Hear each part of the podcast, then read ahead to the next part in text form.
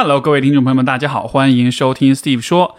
啊，本期节目是我五月二十五号晚上给清华大学心理系的本科的同学们所讲的一堂职业规划的课程。这堂课程的内容呢，其实我备课完之后发现很多的东西不一定是心理学专业的朋友可以参考，也是可以给啊各个行业、各个专业的朋友去参考的。所以我这一次专门有把这次课程我讲的内容给录下来，发在 Steve 说上面，也希望对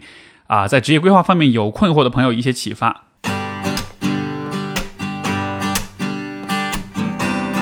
欢迎收听 Steve 说，和我一起拓展意识边界。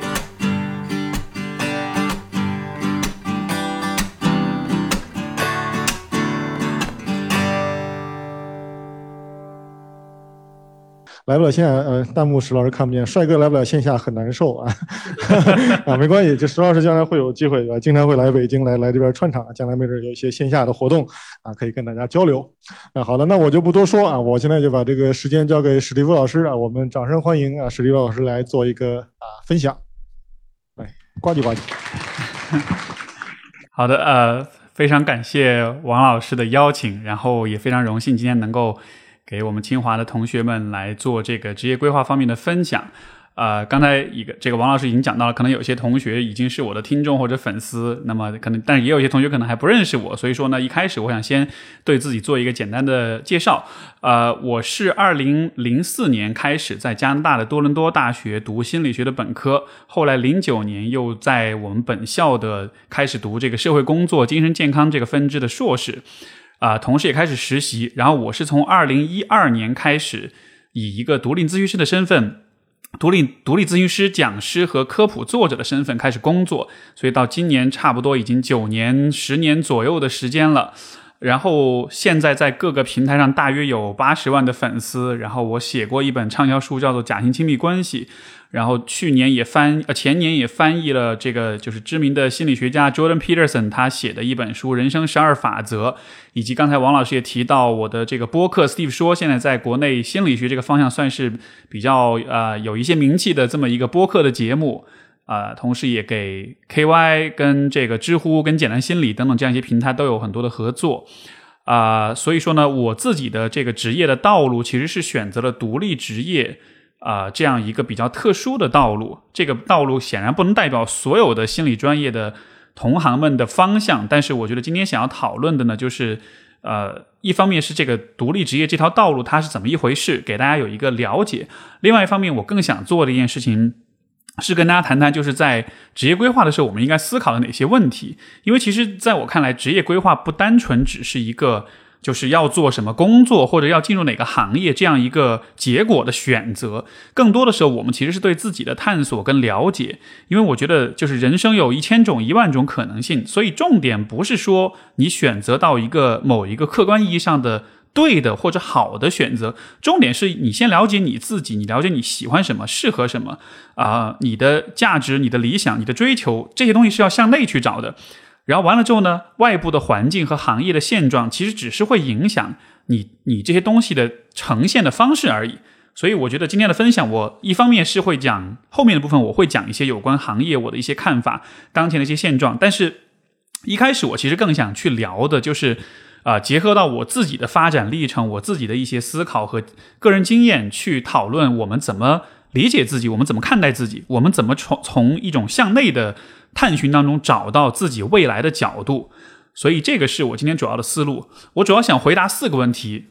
第一个是你从哪里来；第二个是你现在在哪里；第三个是你可以到哪里去；第四个是你可以做哪些，你要做哪些准备。所以这是我今天分享的呃大概的一个框架。那么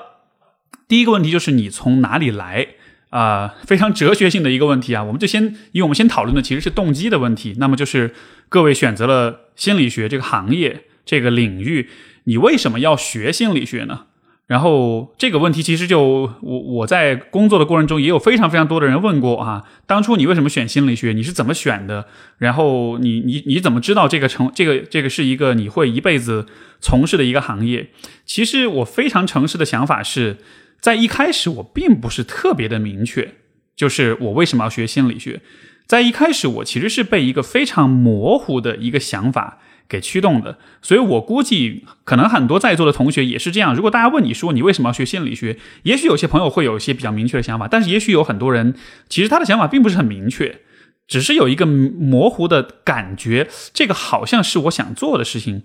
如果是这样一个感觉的话，我觉得完全没有问题。嗯。就是这个可能就在这个阶段你必然会有的一个状态，因为回顾我自己的在这个行业当中的发展，我对于这个行业的理解，我对于我的从业动机，其实是在通过不断的经验积累和实践的过程中，我的一些模糊的想法和外界和我所我的实践进行碰撞、进行摩擦，然后逐渐的明确起来的。所以一开始的动机有可能是不明确的啊，这完全没有关系。但另一方面，我觉得我们也可以通过问自己一些问题啊来。帮自己就是更加的明确你的动机，比如说最开始我说我大概是想学心理学的，为什么呢？然后我的几个模糊的问呃想法是，第一就是我我我觉得我对这个世界有很多的困惑，大概在我十七八十八九岁的时候，我对于很多问题我觉得很搞不明白，我搞不明白自己是什么，我搞不明白我的父母是什么，我的家庭是什么，我跟这个世界的关系是怎么样的，我也搞不明白别人是怎么一回事，所以说我带着这样一种好奇，包括呢。呃，也是有想要去帮助自己的一种愿望，因为可能我自己的成长经历当中有这样那样的一些困扰呀、问题啊，我想要去解决，我想要去改变。然后呢，我也许也想要去帮助别人。就这个助人的动机一开始没有那么明确。嗯，为什么会有这样一些想法？我可以给提供一点背景，就是我的中学的整个经经历跟体验其实不是特别的开心吧。初中的时候呢，就是。情绪上有很多问题，然后呃，包括在这个学习成绩上也是比较波动起伏，然后我们的家庭关系也会有一些问题。我对学校的感觉非常的不好。那个时候我其实特别喜欢电脑，特别喜欢玩游戏，现就是那种嗯，对这种课外的这种内容特别关心，但对学校就非常的厌恶。到了高中呢，然后又是因为是转校，所以是一个转校生，所以说这个又受到很多同学的这种排挤。整个的人际关系也很紧张，所以整个初中到高中这个阶段，这本来是一个一个小孩去建立自己啊自我价值感、建立自信的一个过程。但是我觉得我自己好像没有太多的机会跟太多的一个健康的环境去做到这些事情。所以当我高中毕业了之后，呃，就对自己各个方面都觉得是有很多缺失的东西的。所以当时我大学选心理学，多少是带着这样一种想要去整理自己、想要去搞清楚自己、想要帮助自己成长这样一个动机。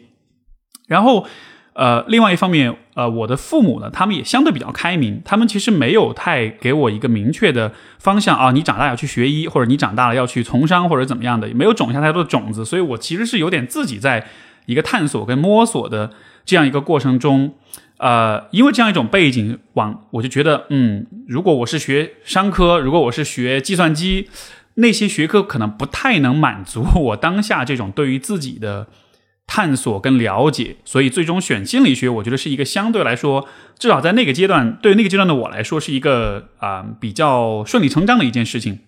然后还有一个点就是，这个有一个非常知名的呃编辑和作者叫 Kevin Kelly 凯文凯利，然后他他说过一句话，我觉得很有意思。他说，就是小时候那些让你像个怪小孩的东西，只要你不失去它，那么长大之后，它就会让你变得了不起。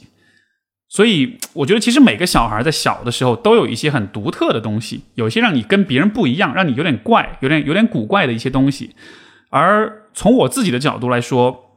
我小时候的怪在于什么呢？第一，就是我家里人喜欢说我脾气不好，不好相处。但是实际上，这个脾气不好的背后，是因为我对于人和人之间的那种亲密的连接是非常看重的。但是在一个啊，家庭环境如果缺失了那种亲密的连接的话，我就会感到不适，我就感到不开心，所以我的脾气很怪。所以我对于亲近的真实的连接这样一种啊东西的渴望，是很多很多年一直都没有丢失的，一直到了长大之后，这个部分还依然存在。而我也是因为在心理学这个学科，在这个领域当中，我感觉到也许这是一个有可能有希望的一个方向，我也我也许能通过心理学。啊，去实现、去满足这样一种愿望，所以说才选择心理学。包括另外一点，就是我从小是一个很喜欢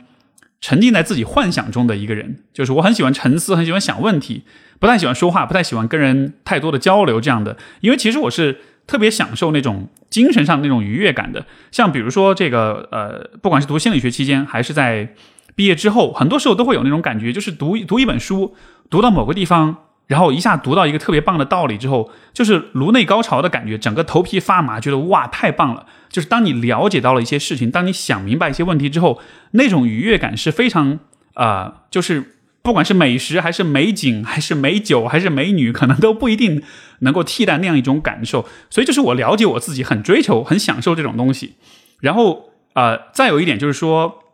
我自己从小其实是个心地很善良的人，就是呃会对别人非有非常富富有同情心，然后也非常愿意去帮助别人。当然有的时候这意味着我可能会被别人欺负。呃，我们都喜欢说一个人心地太善良就会被人欺负，对吧？后来长大之后发现，其实不是，心地善良就是心地善良，它就是好事儿。你被欺负只是因为你还不够强大，你还不能保护你自己。但如果你能成为一个心地善良又能够保护自己的人的话，你的心地善良就会成为一种优势，它也会成为指导你。选择方向、选择未来道路的一个很重要的因素，所以就是结合这么几个、这么几个点。那么我小时候是一个惯小孩，但是呢，这些点在长大了之后，它其实给我的职业选择提供了很多的参考。呃，我大学的时候对于心理学，我刚刚去选这个学科的时候，初初这个初印象是什么样的呢？我觉得一方面吧，这个学科大约能满足我对于。求知对于探求的一些需要，而且它主要是关注的是人，以及关注人与人间的关系。我觉得这是一个很有趣的话题，以及它有一定的利他的价值。所以说，你看，就是我小时候的那些点，我的经历，然后我的特性，再加上心理学一开始的印象，会让我觉得，哎，这大家好像是契合的，所以才做了这样一个方向性的选择。所以。各位同学在呃思考自己的未来的方向的时候，我觉得也可以是以这样的一个思路去看，就是你先看你的过去，你先看你的这个人生故事是什么样的，你看你的成长经历，你的从小的特质啊，让你走到了一个什么样的位置，然后你再去啊以过去的这样一个趋势去看未来，你应该往哪条路上走。我觉得这个是我们在做人生规划、职业规划时候特别特别重要的一个视角。啊，除此之外，还有一个额外的。呃呃，一一个点是什么呢？就是你的 role model 是谁？你的模范、你的榜样是谁？这个问题呢，我很遗憾，就是我没有成长中没有太多的 role model。我有一位是我的研究生的导师，但是那个已经是很后期了。但是我想，今天这个时代，其实通过社交媒体，大家其实也可以接触到很多各行各业不同不同的人，所以你会，我估计大家现在会比较容易能接触到一些你很钦佩、你很认可、你很想要去模仿跟成为的人。如果你生活中有这样的 role model 存在，不管是专业上还是生活当中的，啊，我觉得都应该多多的关注。这里面的原因是在于你喜欢什么样的人，那么实际上就这个人身上的那些特质，很有可能就是你自己身上有的。有的时候我们会觉得啊，我喜欢一个人，我想要成为他的样子，那可能是因为他身上有一些我没有的东西。但是我的理解是。你能够欣赏别人身上的某一些东西，恰恰也是因为你自己心里面这个部分是有共鸣的，所以你才有可能欣赏，你才有可能喜欢。所以我觉得这是一个很好的去了解自己的方式，就是去看一看你的 role model 是谁，他们身上有哪些品质，然后反过来你就你就大约能看到说，也许你自己身上也是存在这些品质，你是可以去发展这些品质的。所以这也是一个我们去啊去去探究、去了解自己的方式。啊，还有一点呢，就是说，我觉得也要看一看，就是你的家庭是什么样的。这虽然不是一个决定性的因素，但是我觉得多少也是，至少我们在心理学这个方向的思考，呃的话，我觉得是可以有所关注的。其中一个非常重要和非常现实的问题，就是你的家庭是否。有这样的一个空间，有这样一个支持你的空间。一方面，当然是在就业的选择上的空间。你像我自己的父母的话，相对还是比较开明，他们没有给我预设很明确的职业道路跟规划，没有要求我一定要去学什么专业。然后，呃，我的母亲也是一个呃精神性比较强的人，比较追求精神的生活，嗯，也也会去思考讨论一些哲学、宗教的一些问题，所以多少是有那么一个氛围。然后。还有一个很现实的问题，就是在啊经济状况上面，我的家庭相对来说，至少不是一个需要我去养活我父母的一个专业。这个是一个很就是很真实的、很客观的一个一个问题啊。就是有的时候有些朋友问我说想学心理学，我我我第一个问题都会先问你父母需不需要你养活。如果需要的话，这个学科也许不太那么的适合，因为它从经济收入上来说。它的风险是比较大的，它肯定不如其他的很多行业能够在你毕业之后啊，发展一段时间就能就就一定能得到一个相对比较稳定的收入，所以这个方向是一个我必须要在一开始指出来的问题。所以这是有关啊，你从哪里来的问题。我们看我们在思考未来的时候，我们需要先看一看，就是你的过去、你的家庭、你的成长历史是什么样的，从这些回顾当中找到一些可以参考的一些坐标跟方向。呃，随着年龄的增长。我们又可以开始思考另外的一个问题是什么呢？就是你的能力跟兴趣是什么？因为在小的时候，可能小学甚至可能在中学的时候，啊都不一定能明确这一点。但是我觉得大家现在走到大学这个阶段的话，已经足够成熟，而且已经有了一定的社会阅历跟一定的跟人互动的这种经验。在这样情况之下，其实我觉得大学阶段就是一个非常适合去发掘、去明确。啊，自己的兴趣跟能力所在的这么一个阶段，你像我自己的经历，在大学的阶段，就是有去很积极的参与到学生会的工作当中，然后在这个工作当中，这个虽然跟我的专业没关系，但其实从这种参与当中，也是对自己发有很多的这个发现跟了解。比如我会发现，我非常善于去分析、解决问题，尤其善于用创新的方式去解决一些问题。啊，又比如说，我会发现我的人际沟通的能力还不错啊，能够去协调，能够去领导带领团队，包括在写作呀、在演讲呀、啊，在这个宣传推广啊这样一些事情上，就好像都是做的还可以。这个还可以呢，可能不更多不是一个客观评价，更多其实就是通过别人对我的反馈，我发现好像我比别人要做的好一些。而这样一些能力，实际上在后来。跟我选择了去做独立职业的心理咨询师是有非常大的关系的，因为这些能力实际上后面都能够用到，所以就是在开始的这个阶段，在大学阶段对自己的能力有了一些整理，有了一些探索，给自己创造一些机会去发挥，然后就发现哦，原来这几块能力是我比较擅长的。这样的情况之下，我在后面选择啊职业方向的时候，可能就会更有勇气，就会更知道说。这个事儿如果需要这些能力，而这些能力我以前已经发挥过了，我大概了解自己是怎么一个水平，这对自己啊去找到自己的方向就是很有帮助的。然后还有一件事情就是关于兴趣，这个兴趣可以是任何的事情。我认为一个人拥有丰富多元的兴趣是非常重要的，哪怕是一个心理咨询师，哪怕有的时候你的兴趣爱好跟你的职业跟你的职业身份是完全完全搭不着边儿的。啊，以我自己来举例，就是我的兴趣包括一个是呃这个运动，一个是游戏，这两件事情都是怎么说呢？一般大家不太会和心理咨询师这个身份联系起来哈。像我现在有五六年的这个啊，不止五六年了，我从大学开始到现在十多年的格斗运动的训练，包括泰拳呀、拳击啊、巴西柔术啊，就是你想到这些事情，你会觉得这个跟心理咨询，就跟心理学。几乎都就你不会想象到一个咨询师会玩这些运动，对吧？可是这样一些运动，它恰恰是因为太不一样了，跟专业太不同了。但是它反而就能给到我在专业上很多的启发，很多的思考。所以我是觉得，在大学阶段，在你有这个时间跟空间的情况下，我会鼓励你去发展出尽量多元、尽量丰富的一些兴趣爱好。因为到了未来的话，这些兴趣是可以为你的专业工作注入一些新的灵感、跟能力、跟活力的。像举个例子，比如说我曾经做过一个工作坊，就很好玩。因为大家都知道，心理临床心理学有这个正念这样一个流派，然后呢。呃，我同时也很喜欢攀岩这项运动，所以有一次我就专门做了一个工作坊，就是叫做正念攀岩工作坊，然后就带着一群朋友，带着一群这个学员，就是去一起去攀岩，在攀岩的过程中去跟跟他们讲一些正念的原则，然后大家再带着这个正念的原则去呃去尝试攀岩，那么很你会发现结果就是一开始爬不上去的一些。一些一些道，然后这个你用了这个方法之后，你调整你的心态之后，你就能爬上去，你就能完成整个攀爬的过程。就是有这样一些很有趣的交叉，这些事情的积累，其实都是要从很早的时候开始的。所以我非常非常的鼓励大家，就是，嗯，虽然你学心理学，你别人可能对你有一些，呃，一一些偏见，有一些这种固化的预设跟想象，甚至你自己都有，但是不要被自，就是不要被局限在这种角色当中。所以这是有关。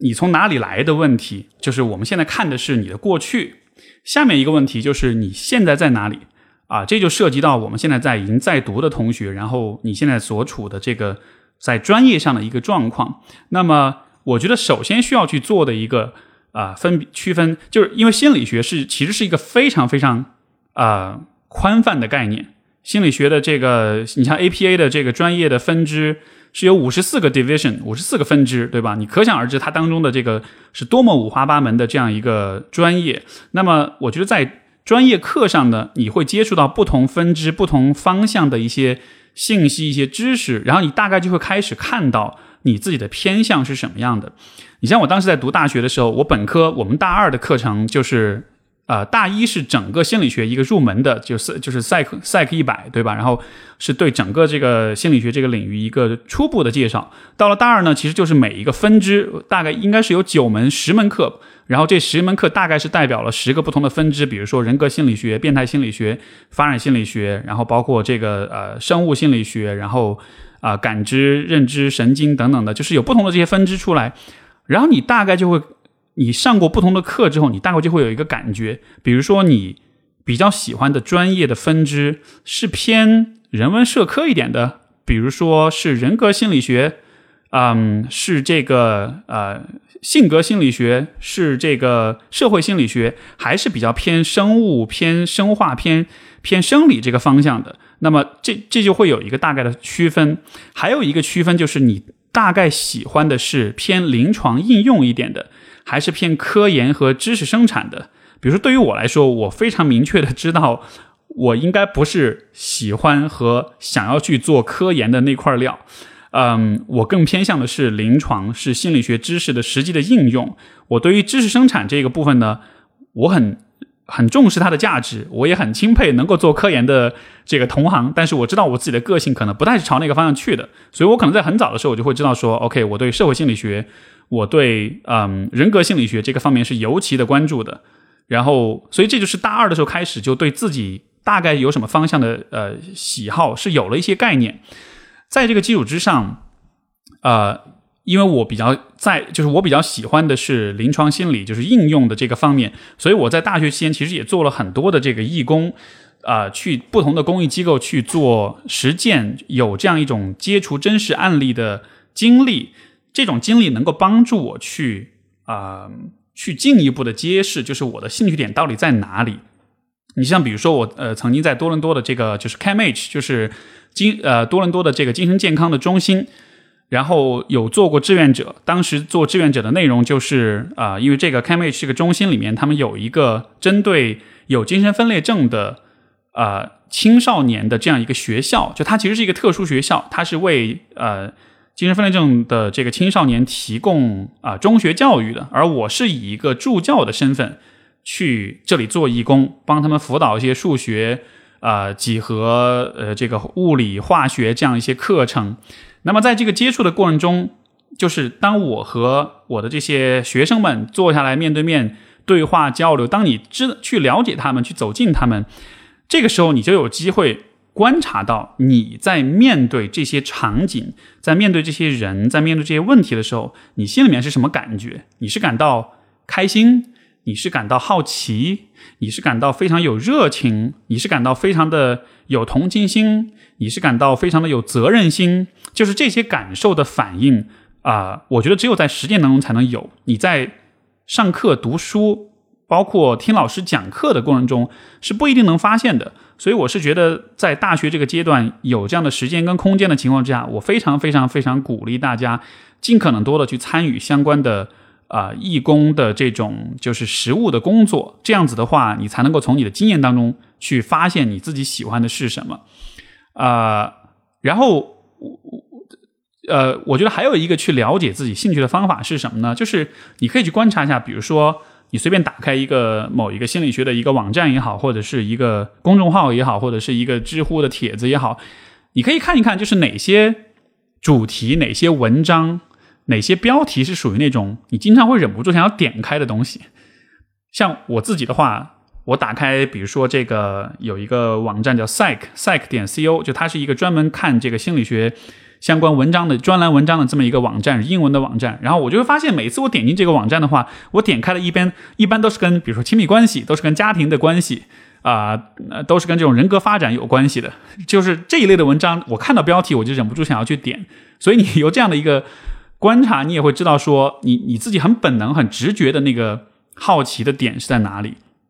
然后呃，除了对于义工和实践的这种尝试，还有一件事情是啊，我自己非常非常受益的一个习惯和一种策略是什么呢？就是我非常我在大学期间啊，非常喜欢做一件事儿，就是喜欢英文有个词叫 cold call，就是冷电话，你可以这样翻译哈。简单来说，就是你任何一个你不认识的人，你直接去找他，你直接去联系他。比如说，我们学校某一个系的系主任，或者某一个课的老师，或者某一个学者，我在网上看到他的论文，我觉得写的很好，我就直接给他发邮件，甚至打电话，然后就去告诉他我的来历是哪里哪里，然后我的意图是我想了解你做的研究，我想知道了解你的工作，想问问看你有没有啊时间，能不能安排出一些时间，我能见面跟你聊聊，哪怕是聊个十分钟、二十分钟也好，从你的个人的角度去了解一下。这个行业、这个方向、这一份工作，它带来的体验是什么样的？通过这样一个方式，就接触到了非常非常多，在心理学，甚至是就就在泛心理学这个大的方向上，很很多不同的人，嗯，不一定每个人都会回复你，不一定每个人都有时间，呃，就是去跟你去聊，但是还是有不少的人是愿意去聊的。我发现很多的学者，很多的呃颇有成就的人，他们其实还是有这种善心，是愿意去指导年轻人，愿意去指导那些。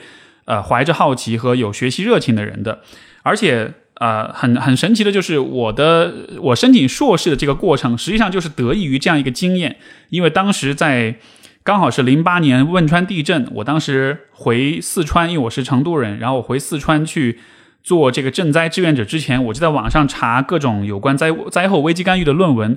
其中有一篇我就写的很好，他给了一个很好的框架，我然后我仔细的读完这篇文章之后。一看这个封面，然后这个第一页的最下面写着作者的联系的信箱，我发现是他的电子邮件地址是 U Toronto，是我们学校的。哎，我说太好了，这是我们学校的老师，我就给这个人，我也不知道他是谁，我就发了一封邮件过去。结果对方回复才看见说这个是我们的多大的社工系的系主任，然后他才告诉我说啊，这就是我写的论文，以及我们现在我们系的。某某某老师，他正在关注这个汶川地震的赈灾的活动，然后就把那个老师也抄送了。抄送完了之后，我一看，发现哎，还是一位华裔的老师，我就跟他建立了联系。然后后来在这个危机干预的过程中，在这个就是汶川地震的是做志愿者的过程中，也有很多很多的信息的交换，帮他们提供了很多一手的这个。呃，就是当地的一手的信息，做了很大贡献，所以这个对于后来我申请学校也是有很大的好处，因为这个老师就非常认可当时我做了很多工作，后来也成了我的这个研究生导师。所以你看，就是这样一个过程，我其实是完全无心的发了一个邮件，我只是想看看这背后有些什么样的机会，结果就建立起了这样一个很有趣的一个一个一个缘分。所以我其实非常鼓励同学们。有这样一种意识，就是比如说你看到某一个机构、某一个公司或者某一个学校的某一个老师，他做的某些事情让你感到有兴趣，那就主动去接触，然后你一定是会得到一些很好的回应的。所以这是有关呃，就是你现在在哪里的问题。除了，然后另外就是除了专业课之外，我也我我也觉得呃，在课余的话，我会鼓励大家尽可能的去开发自己的好奇心。尽可能的去做那些让你感到好奇、让你感到有趣的事情，它不一定是跟专业有关系，嗯，只要是你好奇的事情都可以。因为有关好奇心，我的一个理解就是说，好奇心其实从来是不会被满足的。你去研究一件事儿的时候，你只会对它更加的好奇。所以有的时候。这种好奇心，坚持持续不断的对一个事情好奇，去研究，去沉迷于其中，说不定有的时候也能给你带来一些，就是很有意思的一些实践的方向。你像我前面讲到另一个例子，就是我很喜欢玩游戏，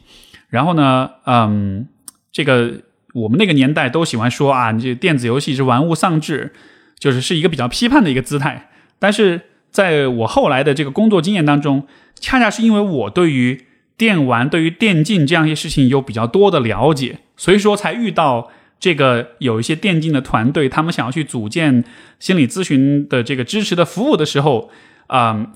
才会发现说大多数的心理老师都不懂游戏，也没玩过游戏，但我恰恰是那个玩过游戏也很关注电竞的那样一个人，所以就带来这样一个很有趣的机会。所以我觉得有的时候就是你的好奇的东西，你感兴趣的东西，你尽量去坚持，指不定有一天它就会给你带来一些。很奇特、很独特的一些体验，嗯，这个是关于现在当下的问题。然后下面一个问题就是，你可以去哪里？有关这个问题，其实我主要想分享的就是我现在对于呃心理学这个行业就业的大环境、整个学科发展的一些我的一些见解。我先要强调的是，因为我自己的这个专业是一个非常细分的，就是是一个独是一我因为是做心理咨询，是做临床，而且还是在临床当中是独立职业这样一个呃这样一条道路。就这其实是非常小众一条道路，因为大多数咨询师都还是会有机构的这个。呃，工作的背景，私人职业的话，现在还不算特别普遍的一个一个呃这么一条道路。所以说我对于整个行业的理解，肯定是只是从我个人的角度出发，就肯定不会是非常非常全面的。呃呃，那么在这个基础之上，我觉得现在的心理学整个的发展，我会有这样一些感觉。第一件事情就是说，虽然大家都说哇，心理学这个是一个朝阳产业，嗯。非常的有价值，以后肯定发展会不错。但说实话，这句话在十年前就已经有很多很多人来在讲了，到了今天依然有很多很多人在讲。但是讲了这么久的时间，我并没有真的看到这个行业有飞速有有多么大的这个突飞猛进的发展。就是说，它如果说它是朝阳产业的话，这个朝阳或许那个那个太阳还没有从地平线上升起来，它还是在刚刚这个这个东方露出鱼肚白的这个阶段吧。嗯，这个主要的原因是在于。现在其实公众对心理学还处在一个逐渐的在了解，但是并没有啊达到认同。认可这样一个阶段，包括从政府的政策的支持跟照顾上面，我们也可以看到，就是现在大家如果有了解的话，也知道哈，这个自从这个劳动部的三级、二级的这个咨询师的这个证被取消之后，其实目前为止，我我们都我们都还没有一个很完整的、很统一的一个就是临床心理学的这个职业认证啊和和这个培训的整体的这样一个大的体系，现在其实是一个非常凌乱、非常。不确定的状态，所以由此你就可以看出来，这个行业虽然大家都了解，大家也都会在表面上说，哎，这是一个很重要的专业，这个非常有价值，非常有发展潜力。但是现状就是它确实发展还是非常不成熟的。嗯，有些同学可能就会问说，那现在既然是这样的话，那我在毕业之后我要去，我要去考什么证呢？我要我应该去朝什么方向去做这种职业上的认证跟鉴定呢？呃。我觉得有两个事情，第一就是说，我认为在当前这个现状不明确的情况之下，啊，可能还是心理学的硕士跟博士的学位是最靠谱的。所以说，呃，像比如说有些有一些呃年纪大一点的朋友，他是从其他专业想要转入心理学这个行业，他问我说，我应该去考哪个证？我应该去参加哪个课程？我说，如果可能的话，你最好去读个。这个心理学的硕士或者博士，如果你有这个条件的话，就这个是我认为相对来说更靠谱的一种方式，啊，因为未来无论这个政策是怎样去制定，无论是制定怎样的一个认证体系的话，就是它一定是会认学位的，但是你去各个机构去考证啊什么的，这个认不认就不一定了。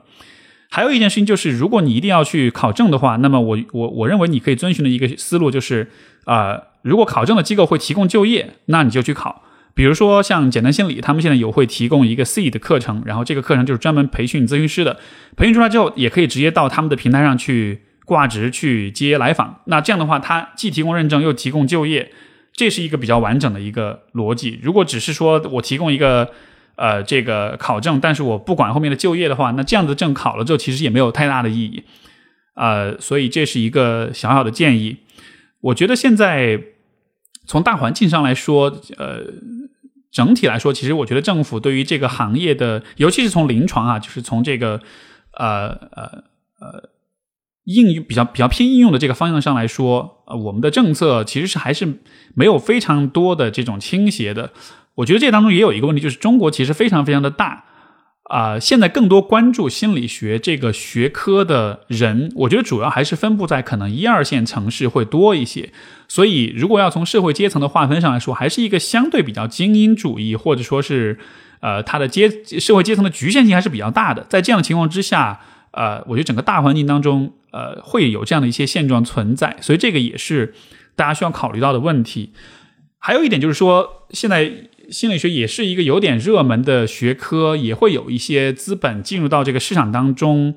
呃，去开发各种各样的产品服务，去投各种各样的平台。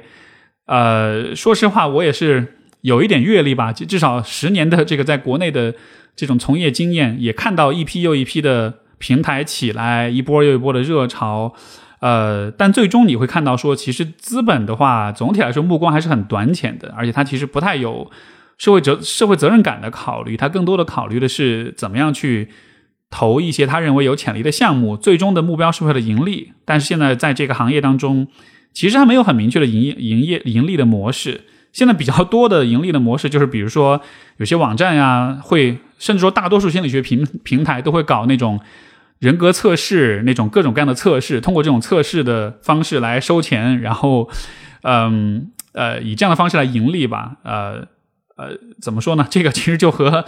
某种意义上和和和星座这样东西没有太大区别了哈。就你只是给提供一个测试结果，满足大家对自己的好奇心，就是没有很明确的、很清晰的商业模式。所以总体来说，大环境的话，我觉得需要就是大家需要看到，就是往这个方向去走的话，啊，你未来会面临什么样一些问题？从从业者的角度来说，我觉得，嗯，像我个人比较大的一个痛点就是说，作为一个呃，在至少在临床心理学这个方向上的一个从业者的话，我觉得行业当中的所存在的支持和再教育的资源还是比较有限的。呃，毕毕业之后想要去进一步的接受啊这种教育跟训练的话，可能主要就是靠各种商业化的付费的课程、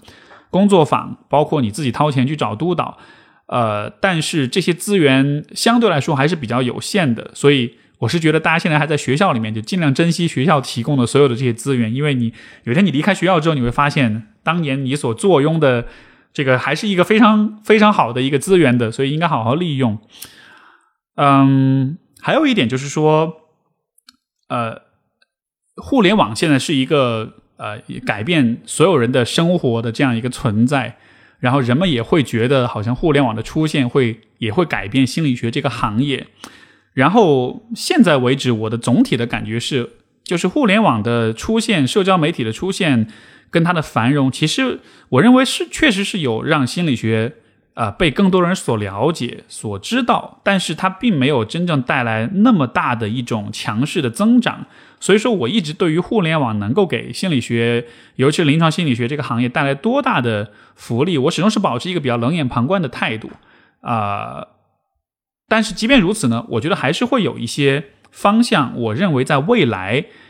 是值得去关注的。从长远来说，是我比较看好的方向。第一个方向其实比较好理解，就是青少年。现在大家都知道，这个青少年的心理健康。是一个非常非常大的一个问题。你看，时不时的就会出现这种，比如学校里面有学生，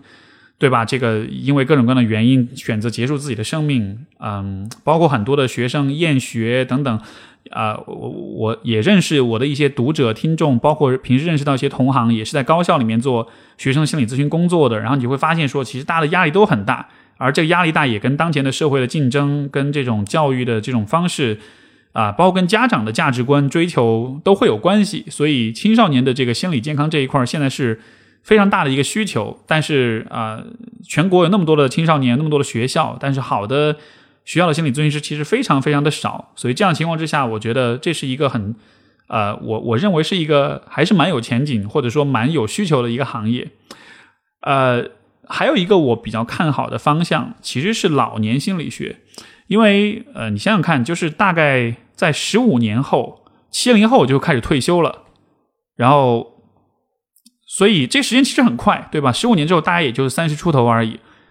然后在这个情况之下，因为像七零后，包括八零后这一代人，其实受教育程度是很高的，相对来说自我意识也是更强的。所以这一再加上这一代人，他们老了之后，他们所享受的这个。呃，医疗技术显然会比现在发达很多，也就意味着人们的寿命其实会增长很多。一个人六十五岁退休，以前可能到，也许你平均寿命可能是七十七十五岁就差不多了。但是未来七零后、八零后这一代，我认为我们的平均寿命可能是会到八十岁，甚至八十五，甚至九十岁都是有可能的。那么在后面人生后面的这么二十三十年的时间里面，你要怎么样去度过？而你要怎么样是以有品？呃，有品质的方式去度过这个过程，其实就是一个我们之我们前人的经验没办法参考的一个是一个一个过程了。就是我们没有办法知道怎么样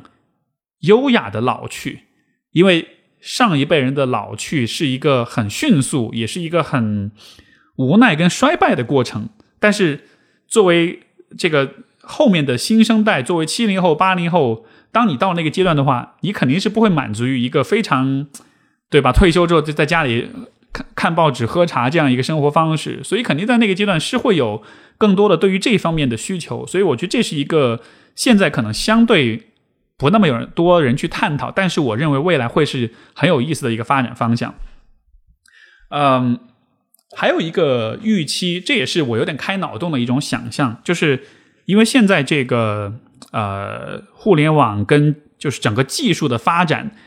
它给人们带来的一个很显著的问题，就是人与人之间的交流跟互动越来越依赖技术，而不是面对面的交流。你看，我们现在有社交媒体，然后有智能手机，包括现在又开始有 AR、有 VR，那这有可能就意味着，在未来的话，人与人间的互动的方式会越来越，某种意义上是越来越近、越来越便利，但是另一种意义上来说是会越来越远。嗯，在这样一个情况之下，这对于人与人的关系，尤其是亲密的关系，意味着什么？呃，我不确定这个答案具体是什么，但我觉得这种技术的冲击，呃，是有可能影响到未来人与人的关系的。它跟比如说我们在电脑，呃，就是互联网出现之前的那种人际关系，肯定会是很不一样的。而，呃，一个客观事实就是，人是社会性的动物，我们是需要有群体感、有归属感，我们是需要和一群人相处在一起的，我们是不能完全的自己独立的生活的。当你独立生活的时候，你的心理健康会受到很大的影响。这个心理健康的最大的两个这个风险因子，一个就是压力，另外一个就是社会支持。在未来的社会，我觉得肉眼可见，就是社会支持会越来越少，越来越局限。在这样的情况之下，嗯，这就是我认为未来我们的行业可能会有的一个增长点。嗯，还有一个。这个就是一个更加长远的一个思考了，就是我只是在这里提出来，大家如果有兴趣，可以去想想这个这个问题。其实就是，嗯，我觉得未来的世界当中，人的自我意识是会被不断的挤压的。这个是什么意思呢？就是人的自我意识其实就是通过我们的选择、我们的思考、我们的独立思考跟自由意志去体现。呃，比如说你想要去买一个。衣服，或者你要想要去买一双鞋，你喜欢什么衣服或者什么鞋？这本来呢是一个你自己去结合你的兴趣、你的喜好、你的审美去做的选择。但是在今天，当你打开淘宝或者购物网站，你会发现很多人在给你做推荐。你打开小红书，你会发现有各种各样的博主给你搭配好了整个一套穿搭，就对吧？就它其实是通过技术的手段去替代你去思考，去帮你省了这个事儿。这样的话，你就不需要自己去思考了。这看上去是一种便利，但是你想想看，它实际上是是 AI 的，是数据的这个呃呃和互联网的意识。如果你把这个互联网看成是一个有意识的一个一个整体的话，是互联网的意识在替代我们的意识，在替我们去做很多的选择，呃，以至于就是之前这个就是有关这个 Donald Trump 竞选的时候，不是有一篇文章就讲有一个。Cambridge Analytica 有这么一个公司嘛？他们当时就是通过 Facebook 的数据去分析，然后去有针对性的投放这个选举的广告，去忽悠大家去给给 Donald Trump 投票。就是那个技术已经发展到，就是我提取几十个数据点，我就大概能够判断你这个人是是一个什么样的人，你有怎么样的喜好了，就已经到那种程度了。所以就好像是说他的了解程度，这个通过数据呃所推算出来的模型，他对你的了解程度，有的时候甚至比你的朋友，甚至比你的伴侣还要高。所以就是。人在和技术的这样一种共同发展跟共生的一个过程中，你就会发现，我们对于很多事情的思考判断，很多时候就慢慢的就会跟不上这个机器，跟不上呃呃信息技术所推算出的结果了。那么，我觉得有可能发生一件事情，其实就是我们的意识会不断的被挤压，人在未来会越来越不依赖自己的意识跟选择去做很多判断。但是，这对于人的发展真的是好事吗？尤其是在对自己的了解。啊，这件事情上，我觉得这可能是带来一些潜在的压力，甚至是危机的。那么，我不知道这对于我们的心理学发展到底有怎么样的帮助，但是我至少在这里看到一个潜在的问题，所以我觉得这是一个值得去思考的一个方向。OK，嗯，这说的稍微扯得有点远啊，但是我只是想借助这样一些例子去说明，就是。我觉得心理学未来的发展，呃，还是有很多想象空间，而且会有一些我们今天说不定都预见不到的问题出现的。所以，如果带着这样一种心态，把你所学的知识当做是对未来的一种准备的话，我觉得还是非常有价值的。那么，呃，一个更具体的问题就是，比如说你过两年要毕业了，你毕业之后你要去哪儿？你有哪些 options？你有哪些选择？呃，我现在现存的我看到的选择大概是这样一些。第一呢，当然就是说你可以走学术路线，你可以去参与知识生产，你可以去参与对于很多事情的理论化的研究。呃，这个道路是适合那些就是喜欢学习钻研的呃同学。你对于大量的文献的阅读，对于把一个现象、把一个事情理论化，你比较喜欢做这样一件事情的话，我觉得这是非常有价值的一件事情。而且未来，因为因为学术永远是慢慢于社会的发展的，而社会发展的不断的加速，也就意味着未来的学术研究其实会有越来越多的话题，有越来越多好玩的事情可以去研究。比如说现在可能是现在比较火的，可能是对于 AI 呀，包括对于社交媒体的一些研究。但是到了未来。当一些新的事物产生的时候，那就又需要更多的人去研究它们了。所以，学术研究只要你喜欢、感兴趣，我觉得会是非常有价值的一个方向。当然，你需要做好的准备就是你需要去准备好面临着高校跟学术圈的很多 politics、很多政治，对吧？呃，另外就是如果你考虑这个方向的话，你也可以考虑海外的留学的机会。呃呃，这个我觉得总体的这个科研的水平的话，可能还是国内国外还是会有一定的差距，所以可以考虑。呃，出国深造，还有第二个路线呢，就是机构的路线。这个地方讲的机构呢，其实就是指一些针对定向的人群和问题的一些机构，比如说学校、学生的这个啊心理咨询，这就是一个非常具体的人群，以及一些非常具体的问题。比如说这个呃医院，像上海有很多医院，我们都知道有这个有很多医务社工，有很多医医医院的这个咨询师，他们针对的是医患关系，针对的是这个。呃，就是比如说慢性病治疗当中的一些啊心理方面的问题，包括家属的家庭关系的问题，这些方面是一个非常定向的一个机构。像有很多的助人的机构，比如说自闭症儿患儿的这种机构，或者是戒毒的这种机构，妇女儿童保护，包括留守儿童的这种公益性的这种机构，就是有很多机构，它是针对一个具体的人群的具体的问题在做工作。这样的机构也是你可以选择的。这种机构更适合的是啊，当你的兴趣点非常的精确的时候，当你非常的了解你特别想要做哪个方面工作的时候，你就可以去可以考虑往这样的方向去走。当然，这种机构的话，我觉得它的局限是在于它的发展的路线或者是空间相对是比较啊比较窄的。还有就是它的工作任务会比较复杂。呃，比如说你本来只是想去做，比如说自闭症儿童的这个心理。啊，心理健康或者心理咨询，但你后来你会发现，你可能还需要参与机构的其他的行政的工作，或者是更多的这种外联的工作，就都有可能。呃，而且这样的机构现在在国内的话，其实也有一些相当不错的机构。嗯，我我觉得现在我们对于机构当中的工作，可能参与的还不够多吧。就是在国外的话，其实很多这方面的工作是由社会工作这个方向的。学生去参与的心理临床心理学呢，也会有一些参与。相对来说，在国内这个方面的话，不是特别多。但我觉得这样的机构化的工作是对于一个，就如果你有在这个领域的一些想法、一些热情，这是非常好的一个去体现个人价值、去创造社会价值的这样一个方向。然后，如果你的想想法是就是要做这个临床的心理咨询的话，那么你也可以选择。要么呢是进入到心理咨询的机构去工作，要么呢是像我这样子做做独立职业。啊，进机构的好处呢是在机构当中相应的会有更多的支持的资源，会有团队，然后会有更多的学习资源，会有督导的资源。呃，可能在入行的初期的时候，你会得到比较多的支持。呃，这是独立职业所不具有的。但是，它的问题就在于，一方面是利益的分配肯定会是一个问题。另外一方面就是很多机构它的管理、它的专业性可能也是参差不齐的，所以说也得看你是否进入到一个足够好的机构当中。呃，独立职业是我自己选择这条道路，因为我自己很明确，就是我是想要以最大自由度去做现在所有的工作的。呃，这个道路也有它的挑战，我觉得就是在于它对于一个人的综合水平、综合能力，呃，和专业水平上还是有比较大的。挑战包括对于你的个性跟生活方式，其实都会有一些影响。你像大多数时候，我都是自己一个人工作，我不太有同事，然后也不太需要跟，呃呃，就是可能平时顶多是跟合作伙伴有些有些互动，有些合作吧。那么就看你能否接受这样一种方式，你能否呃承担起这种完全为自己做选择、做判断这样一条道路。嗯，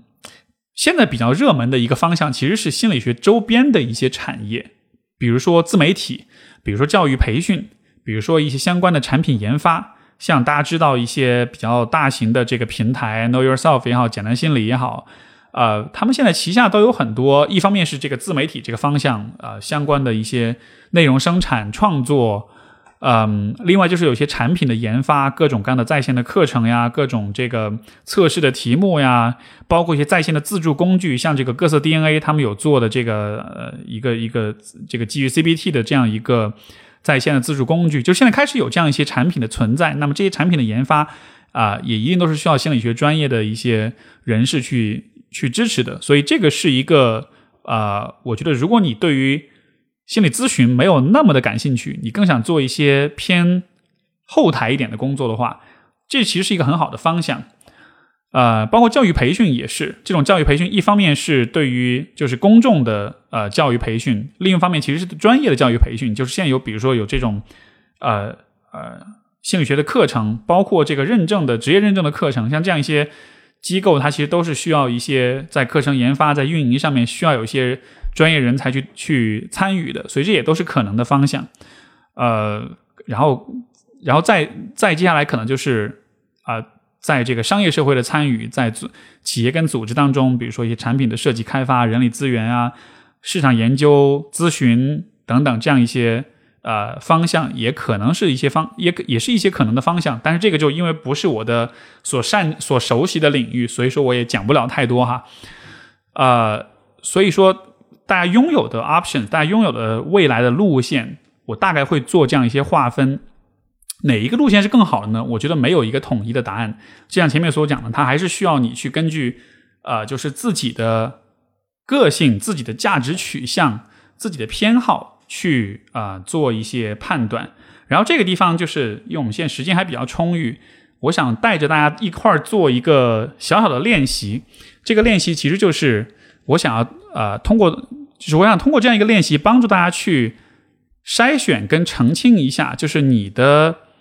呃，你在职业上的这种所追求的价值观，我们去做一个梳理。你最看重的东西是什么？然后我接下来要做的事情就是，我会在屏幕上分享一些这种卡片。这个每一个卡片上面会有一条啊，就是在事业上的价值的追求。比如说这里有创造力，比如说有美感、有成就感。那么我现在需要你做的事情就是找一张纸，然后找一支笔，或者你在手机上打字也行。我需要你做的事情就是，我先我会我会把这个卡片每一次的念一下，然后我每念一个词，你就先想一想，呃，我在工作当中是否会会就是是否会比较在意这件事情在工作当中实现。比如说我说创造力，那么你就想我是否比较在意工作中是能够发挥我的创造力的。我如果说是成就感，那么你也可以考虑成就感是不是我找工作或者是我的事业当中一个比较重要的事情。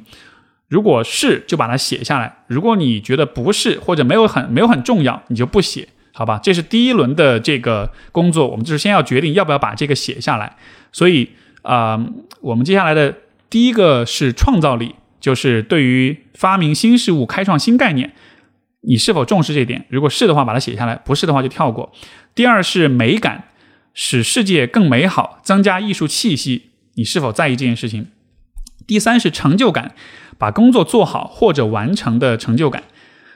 第四是思考与学习啊，是否有独立思考跟学习的机会？就在工作当中，这个是否重要？然后是生活方式，就是能用自己选择的理想模式生活。然后是利他，能够帮助社会或者他人，就写利他就好了。然后是安全感，拥有稳定的，就是拥有稳定感，这个安全感是否重要？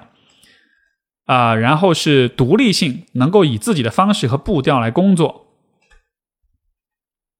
然后是变化性，就是工作并非一成不变的。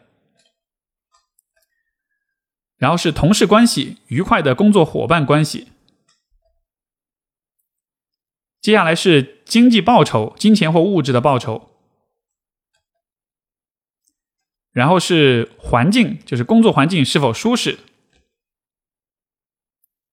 下面一条是管理，也就是你的计划能够计划和分配工作给他人。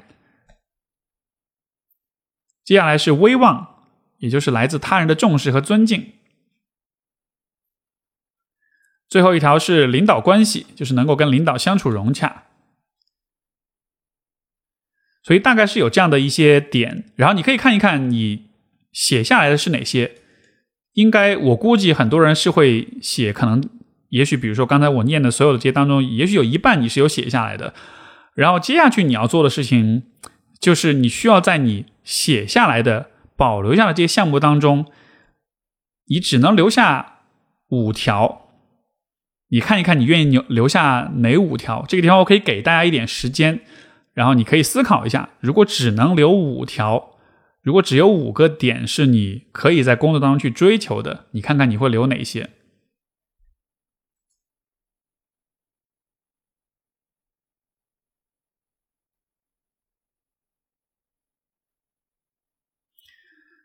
当你。做好了这个取舍之后，接下来要更残忍的事情就是，现在我让你只能留三条，而且这个三条当中你必须排出一二三来。啊，这样好了，我们就先留三条，然后你看看你愿意去到哪两条。你选出了三条之后，最后还有最终极的一步，就是你只能留下一项的话，你认为哪一个方面的价值或者追求是你在工作当中最看重的？然后你可能就会得出一个最终的一个答案，就是有可能有些人是独立性，有些人是利他，有些人可能是成就感，有些人可能是创造力，都有可能。其实这样一个练习的过程，它的目的就在于帮助你去梳理，就是你在你的事业追求上面，你所重视的东西到底是什么。我们如果说一个人的价值观是一个金字塔的话，我们刚才在做的就是把这个金字塔描画描绘出来。包括去看这个金字塔的最顶端是什么东西，有一个类似的一个方式呢，就是这是一个我以前很喜欢去问不同的人的一个问题，就是说，如果我只能，如果你只能用一个词去描述你这一生想要追求的东西，你会用哪个词？我当时想到这个问题时，我的我脑子里立刻蹦出来一个词，就是 freedom，就是自由，所以。如果你说到这个问题，你心里面也会蹦出来一个词的话，那非常好，那意味着这个词对你来说可能是很有价值、很有意义的。然后你在未来的职业道路的选择上，你就应该去遵循这样的一些答案、这样一些想法，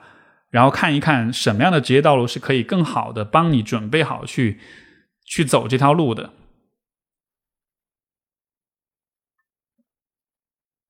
那么这是呃。就是现你你可以去哪里的一些讨论，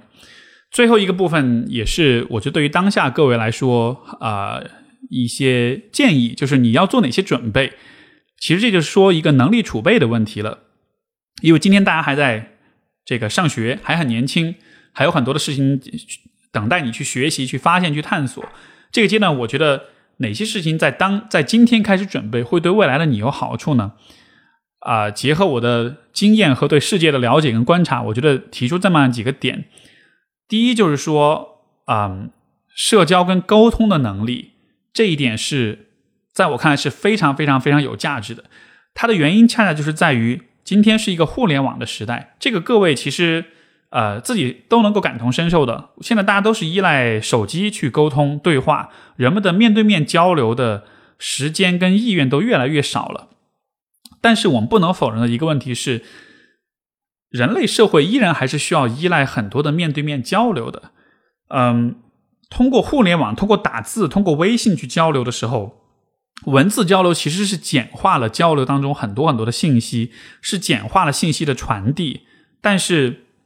在这样一个时代，在一个大家普遍都越来越不擅长社交的时代，如果你能有很强的人际沟通跟互动的能力的话，这其实会让你在啊，和同龄人的竞争当中有非常大的优势。你像有的时候网上，比如说会有一些帖子讨论这个，嗯，就是比如说九零后或者零零后员工，然后什么对老板出言不逊啊，或者说面试的时候很粗鲁啊，或者什么的，你会看到有的时候有些网友就会说啊，年轻人就是有个性，你们这些倚老卖老的人怎么样怎么样？嗯，虽然我知道这样的说法很解气，但是啊，我依然会建议就是年轻的朋友们。更多的还是关注这种社交礼仪跟社交当中的这种，比如说换位思考跟同理心等等这样一些能力。这个地方我不是要要求大家要去屈从于权威，而是说你在强调你的个性的同时，你不能忘记你应该是尽量的去做一个令人愉悦的人，一个让人喜欢、让人愿意和你去讲话的人。因为如果你是一个，就你可以有自己的想法，你可以有自己的棱角，但是如果跟你相处起来让人觉得不舒服的话，最后其实是你的损失。因为如果你是一个相处起来让人感到舒服的人的话，其实别人就会愿意跟你分享更多的东西，愿意给你提供更多的机会。有的时候我自己其实都会有这样的感觉，有的时候比如说是一些合作伙伴也好，是一些呃我生活中认识的一些朋友也好，如果他让我感到。比较舒服，比较开心，我就会愿意更多去分享，因为我本来也是一个喜欢帮助别人的人。加上你如果又是一个，比如说很有礼貌，或者说很懂得分寸，呃，很彬彬有礼的这样一个人的话，我跟你相处起来很舒服。我很多时候有一些可说可不说的话，有些可分享可不分享的东西，我就会更倾向于给你。所以这对你来说其实是非常有价值的。所以这个地方，我觉得社交沟通的这种能力，嗯，当然不只是包括这个让人感到愉悦哈，也包括就是一些。啊，一些重要的甚至有挑战的对话，你要怎么去处理？啊，面对客户、面对领导、面对矛盾冲突，这一个方面的能力是无论放在哪一个时代都非常有价值的。但我现在看到的是，呃，就是年轻一代可能是因为成长环境，可能是因为技术的影响，就是这些方面我觉得是有所有所下降的。但是我是觉得还是应该很强调这一点。嗯，第二个能力，我觉得是独立思考的能力，这个真的也是一个。怎么说呢？算是我对现代现在时代一个吐槽，就是能够独立思考的人，我感觉是越来越少的。尤其是在现在，对于因为有社交媒体的影响，就是大家都知道，我们现在很喜欢说一个词叫同温层，对吧？就是社交媒体把我们呃这个划分成了一个又一个信一个又一个的信息茧房之后，每一个人都只和跟自己观念差不多的人在一块相处了。但是我对于这种信息茧房也是非常警惕的，因为。人有的时候，我们太渴望归属感，太渴望认同感之后，我们是愿意去让渡一些独立思考的。所以说，嗯，我始终对于社交媒体、对于归属感、嗯，对于权威性的声音，都保持着一些慎重的态度。我我也会鼓励年轻的朋友们，就是啊，尤其是在你可能怎么说呢？也许比如说三十岁之前吧，你的价值观跟人生经历都还在积累的过程中的时候。不要轻易的，就是完全的去相信任何一个价值体系，而是应该兼听则明，应该更多的去吸收不同人的观点，哪怕这些观点在当下是不那么流行的，哪怕是被很多人批评的，但是我觉得这个阶段其实保持这样一种独立思考非常的重要。嗯，包括在未来的社会的竞争当中，它也会给你更多一些的优势。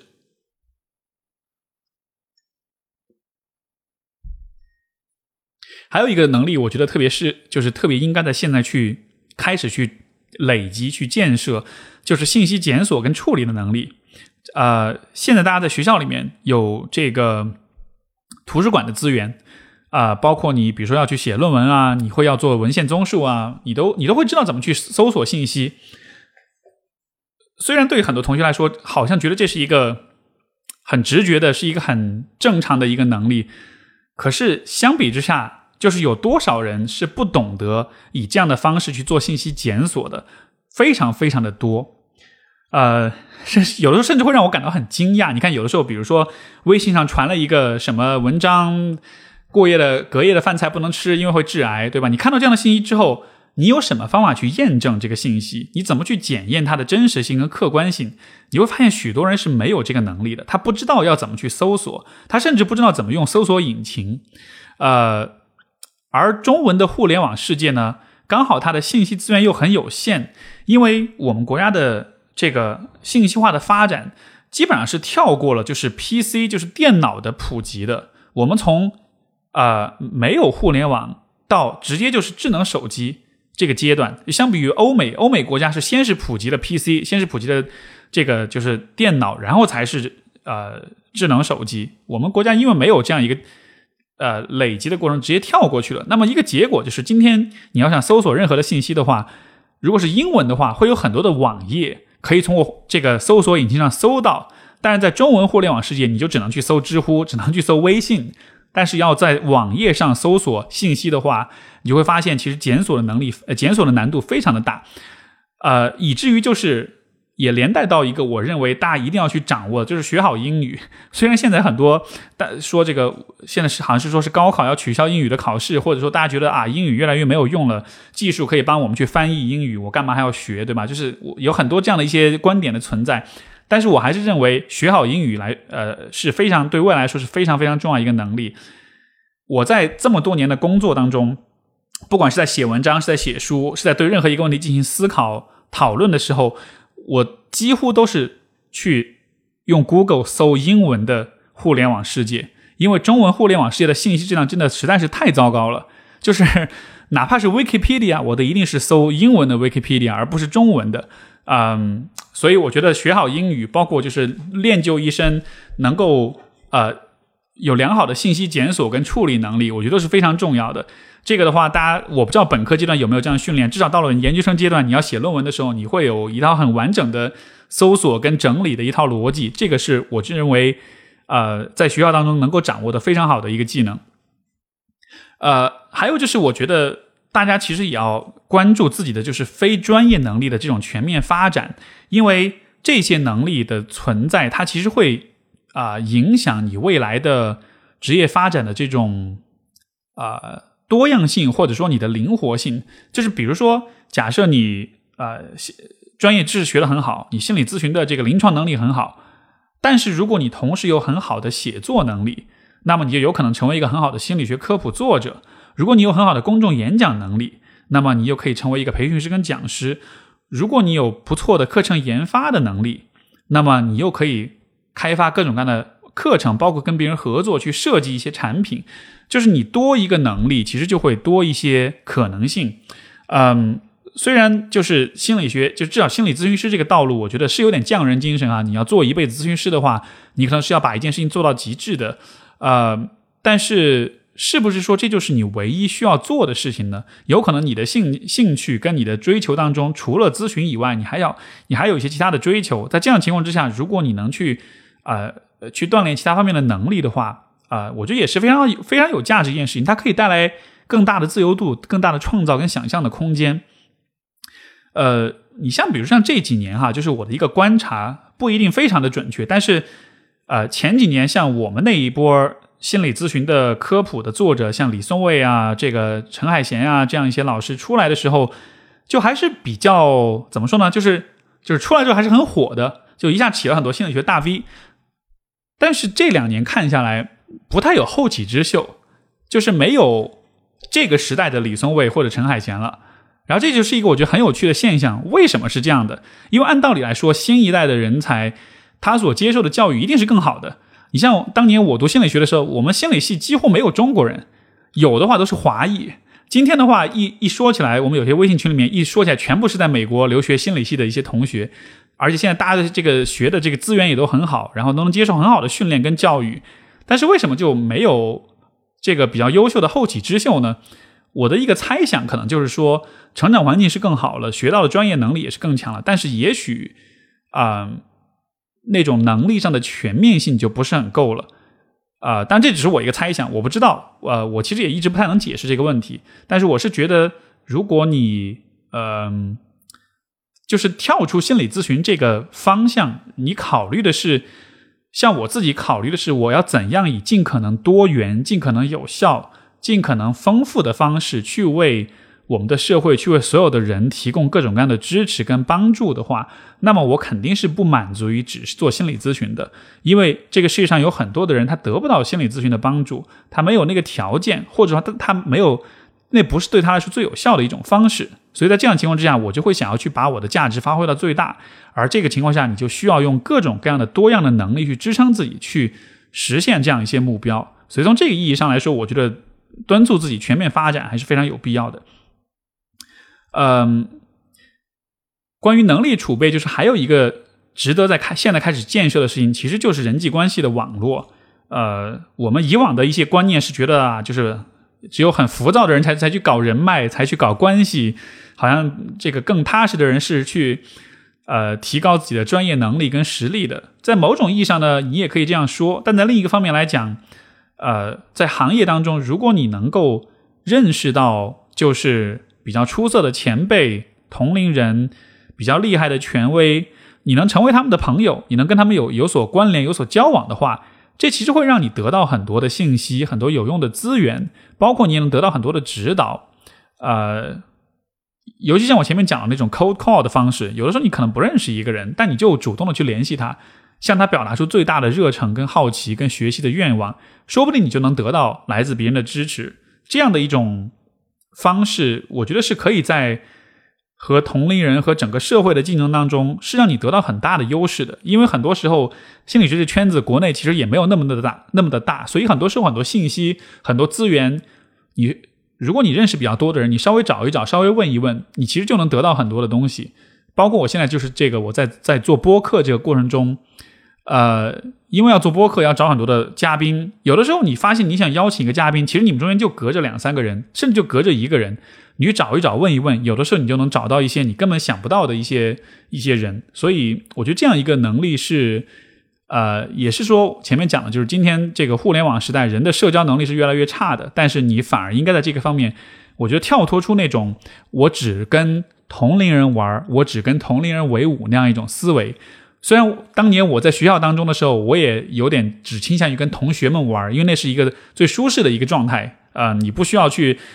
背着那种面临长辈的压力去跟中年人去交流，对吧？但是，一旦你开始适应了跟中年人、跟长辈、跟权威，嗯，跟老师、教授、学者、大 V 各种各样的在你之上的人，你习惯了跟他们的交往之后，你会发现这其实是一个非常非常好的一件事情，你可以从当中得到非常多。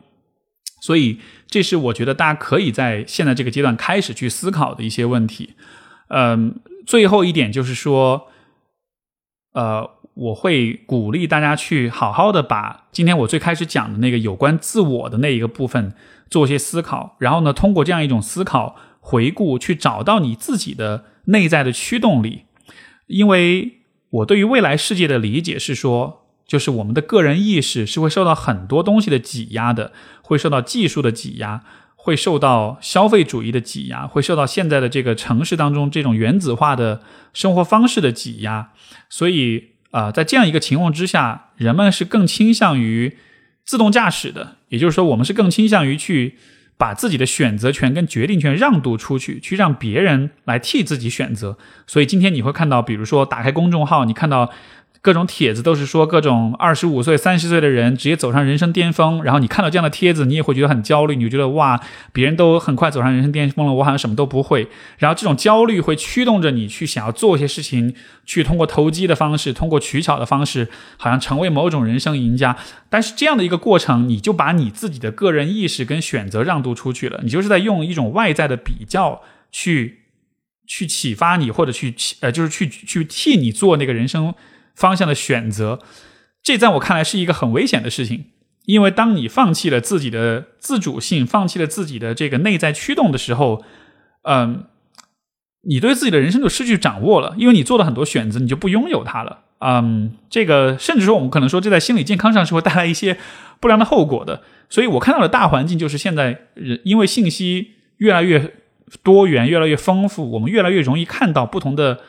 这个呃。不同人生、不同的生活方式可能性，所以我们就会更多的按照那些现成的模板去模仿、去参照、去复制粘贴，但是就缺少那样一个在在迷茫、在不确定、在好奇和一腔热血当中去尝试、去冒险的过程。但是我觉得是只有通过那样一个在黑暗当中去摸索的啊这么一个过程，你才有可能真的找到，就是你真的发自内心在意的东西。只有在你非常。说的说的夸张，只只有在你经历过非常，呃，绝望、非常挫败、非常失望、非常迷茫的状态之后，然后在那样的情况之下，你依然感兴趣的东西，你依然不能忘怀的东西，那可能才是最在意的，对你来说最珍贵的。我觉得今天我们的很多年轻人可能少了那样一个那样一个选择跟寻找的过程，所以说内在的驱动力也是不太够的。但是至少我觉得大家现在还很年轻，也有这个资本，也有这个时间精力去犯错、去冒险、去走出舒适区。所以我觉得，如果比如说你在面临着一些不管是学业也好，还是事业，还是人生方向的一些选择的时候，如果其中的一个选择意味着你要冒比较大的险，或者是嗯，你需要暂时身处迷茫当中一段时间的话，我的想法是 go for it，就是试试看，因为呃，在那样一个状态之下，怎么说呢？好像你的信仰才能接受真正的检验，然后你真正知道自己相信什么，自己在意什么。对，所以这个就是啊，能力储备这个方面我的一些建议吧。我觉得是一些大家可以在现在开始思考起来，开始去做的一些事情。这些事情的价值也许不一定能够立刻呈现出来，但是啊，至少在我自己的经验当中，到了今天我回头来看，我觉得都还是蛮受用、蛮有帮助的。所以，好，我的分享差不多就到这儿。然后，呃，希望各位对各位同学是有启发的。